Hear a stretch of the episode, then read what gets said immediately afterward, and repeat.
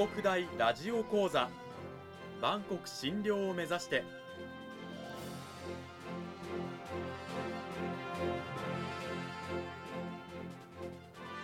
番組タイトルにある万国診療とは世界の架け橋を意味する言葉です。この番組はアジアの十字路に位置するここ沖縄にある沖縄国際大学で日々どのような研究や教育が行われているのかを発信していく番組です。案内人はラジオ沖縄アナウンサー小橋川響が務めます。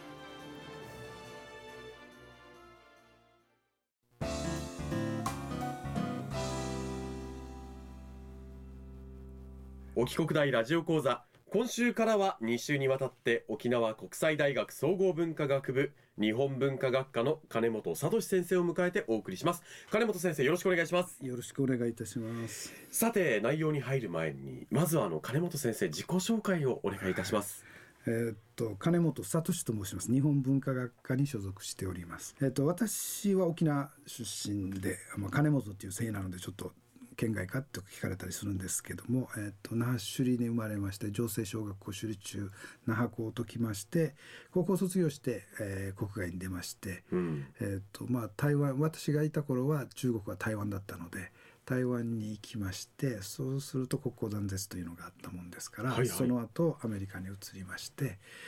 えーと、学部と院をハワイで、うん、出ております。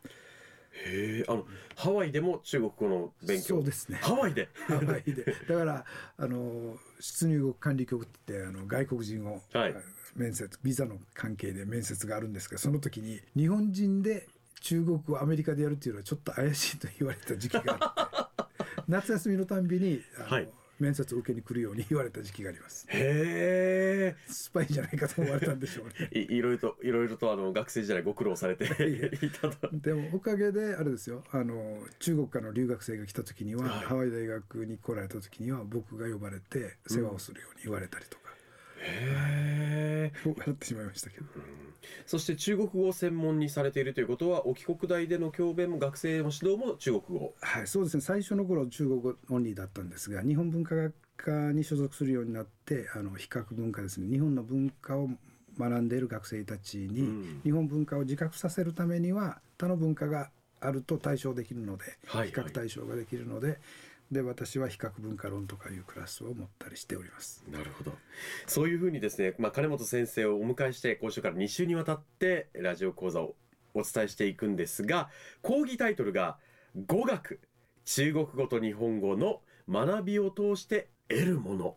ですね、はい、あの私も大学時代は中国語を取っていたんですけど第二外国語 で取っていたんですが、まあ、中国語と日本語の一番の共通点といえばやっぱり漢字ですよね。そうですね、うん、大学でもやっぱ中国語を学ぶ学生多いと思うんですけれども、はい、どどうでしょうか実感として。中国語やっぱり多いんですがあの同期調査っていうかそういうのをした時期があってそうするとやっぱり漢字が近いから似てるように漢字を使うので、はい、学びやすいだろうと。いう学生が一番多かったですね。はい、私もそういうスケベ心でですね、中国語を取ったんですけれども、うん、でも実際学びやすいかどうかっていうのはどうなんでしょうか？開けてみてみんながびっくりするのが、まず漢字が違うということ。ですね、その前に一応音から教えるので、うん、でアクセントの付け方が違うということで中国語のまあ共通スタンダードの中国っていう北京語普通はっていうんですけど、はい、それは4世ありましてトーンラングエージって言われる成長言語ですよね。はいはい、あああああっていう音で。そう同じ「あ」でも4つの発音があるんですよね。はい、それでその練習がまず一番びっくりしますけどもこれは面白いことに私が赴任した二十何年前の学生は、はい、あのあまり上手じゃなかったですけど今の学生は早いです。これは多分カラオケのせいだと思います。みんな耳が良くなって。声を出すのに勇気があんまりいらなくなったらしくて。ああでも確かに僕が10も34年前に中国語を大学で取っていた時もあのなんていうんですかね。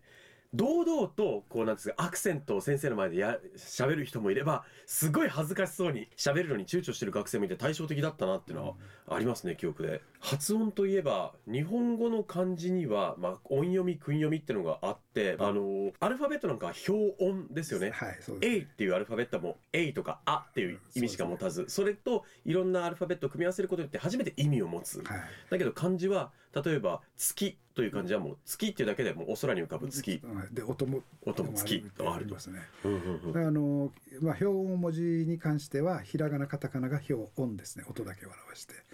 いるということで漢字は意味を表すので。うん、でもこう音読み訓読みがある中でこう日本語って音読みだけでも複数あったりしますね一つの漢字に、はいですね。でも中国語って基本一つの漢字に一つの音しかないじゃない原ですか、則として一音一字っていうのがあの一字一音っていうのが原則なんですが、うん。日本の場合はあの皆さんも、まあ、小学校中学校の時に歴史で習うように遣隋使から始まって遣唐使と。で時代がちょっと違う時に中国に行ってはい。書物とその読み方を習って戻ってきたきたのでそれが定着し先に定着した遣隋使の時代に定着した音遣唐使の時代に入ってきた音の違いがあってそれはあの、まあ、一番代表的なのは自然の善という字を善と読んだり天然と読んだり念善とか善とかのそういうのがありましてその音の違いっていうのは入ってきた時代のその時期の中国での読み方読み方になりますね。へえだから日本には音読みが一つの漢字に複数あったりするというケースなんですよね。でも逆に日本人が普通に使っている言葉の中にももう中国語としてしか読んでいない言葉ってありますチャーハンとかありますよね。私の方から言うとそれは外来語なんですね。こういうふうにしてこう日本語の中に根付いている中国語はい読みっていうのも非常に多くあるわけですよね。でも漢字といえばあの日本人が独自に作り出した漢字なんかも結構ありますよね。国字と呼ばれてるやつですね。はいはいはい。こういったものというのがあのまあ日本国内だけじゃなくて逆にあの中国とかでも今通用するようになってる。分かるんですねやっぱりね作り方が日本人が作った漢字は最初に持ってきた陸書っていう漢字の作り方の6種類の法則があるんですけども、うんその字の作り方にのっとって漢字を組み合わせて作りますので、はいまあ、沖縄で一番辻というあの場所がありますから、はいはい。道が交差するので十字路になるということで。であ道で新にを入れて辻としたりうちの学生に辻君っていうのがいたんですけど、はいその子が見せた時にみんな変な顔するんですけど呼んでくれって中国語でなんて呼ぶんだ自分の名前をって教えてくださいって言った時に、中国人はやっぱり作りの部分をすぐ音として読むので、はいはい。漢字はあの作りの部分が音を表し、うん。それからあの部首の部分が意味を示唆するという形になってるんで、はそれあのまあアクセントも中国の方はこういうアクセントでしょって読みでしょっていう。はい。へえ。辻君はその真実そのも読んでてまあ通じるからいいですけど。も、はいはい。へえまあ、そういうふうにですねこう日本が作った漢字がこう中国に逆に輸出されているというようなこともあるんですが中国国内では現在あの漢字以外にアルファベットなんかも結構ねね。若者は使い出してるっていう、私の時期はもう T シャツの T とそれから後から日本のブームに世界的ブームになったカラオケのはい、OK という字だけをカラーは漢字で書くんですけども OK っていうのは OK の OK アルファベットの O と K はい、から OK 出したんですけども今は DVD とかですね、はいはい。IT とかそういうのはもう全部アルファベットで言ってますね。こういうふうになんだろう漢字じゃなくアルファベットを当てるようになった理由ってどういうことがあるんですか？ふ二つの要素があると思う一つはですねあの情報がもう情報社会になってどんどんどんどん入ってきますので、うん。それに音に合わせた中国語を作ったり意味で翻訳したり中国語を作ったりするののが間に合わないっていうのが一つとうん。それと漢字を全部学習してるっていうことはあんまりあのほとんどなくて、はい。ただ小学校教育から中国の場合は漢字を簡略化するっていうので画数を減らしてうん学習しやすいようにっていう時にその読み方をですねアルファベットで教えたんです。ピンインという言葉でよく言いますけどアルファベットでローマ字標識で発音を書いたもんですから小学生からアルファベットにちょっとなじ馴染みがあって。なるほど。僕らが漢字にルビを振るひらがなで振ったりするのを向こうはアルファベットでルビを振るっていう感じで。はい。そうですね。だからもうアルファベットに対する抵抗感はないはずです。若い世代は特に、はい。だからから OK とかになったりするわけですね。こういうふうにじゃあどんどん中国国内でもこう表記の仕方っていうのはもう加速度的に今変わってきつつあると。へもうこれがやっぱり国際化っていうのの波でしょうね。うん。あの多言語に、まあ、中国もねあのこの国庫を開いてはい。触れていく中で漢字を利用した、まあ、造語であったり外来語を利用した言葉っていうのが今増えてきていると。そうですね、はい。うーん。そういうでもその中にも規則性というのはあったりするわけですよね。そうですね。漢字をまあ基本ですから自分たちの言葉ですからはい、その漢字を当てるときにまず音がカタカナで我々があの例えば実際に起こって例としてみんなに定着しているのが琵琶とかいう楽器と植物ですね。ああはいはいはい。はいでこれ琵琶っていうのは琵琶っていう音を出すために、まあ、植物ですと木片が入って比べるっていう字と木片が入ってバっていう字を書きますけども、うんこれで植物であるということが分かって音は琵琶だと。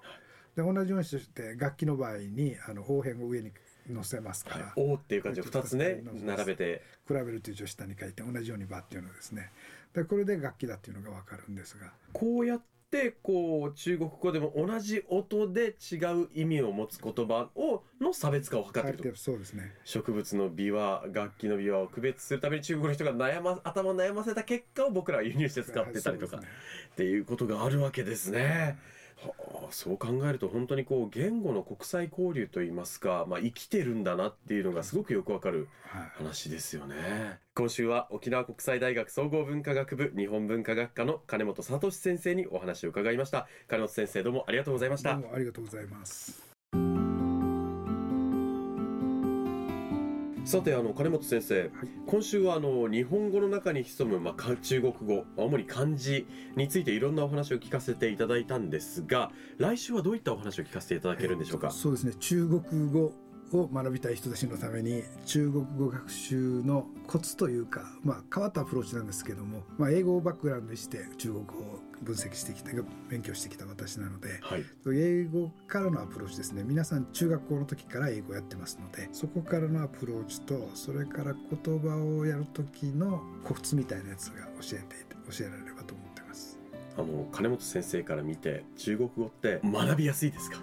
えっとですね、これは本当に学びやすいと思います。中国はトーンラングエージって言われて音楽のような言語だって言われた時期があるんですね。うんで一度歌を覚えると曲が流れると歌詞が出てきますよね。はいはいあのような感じで出てきると思います。じゃああのカラオケが好きな方そして耳がいい方は中国語を学ぶの楽しいかもよとは楽だと思います。はあ来週はそういったお話を聞かせていただきます金本先生今週はどうもありがとうございましたどうもありがとうございます。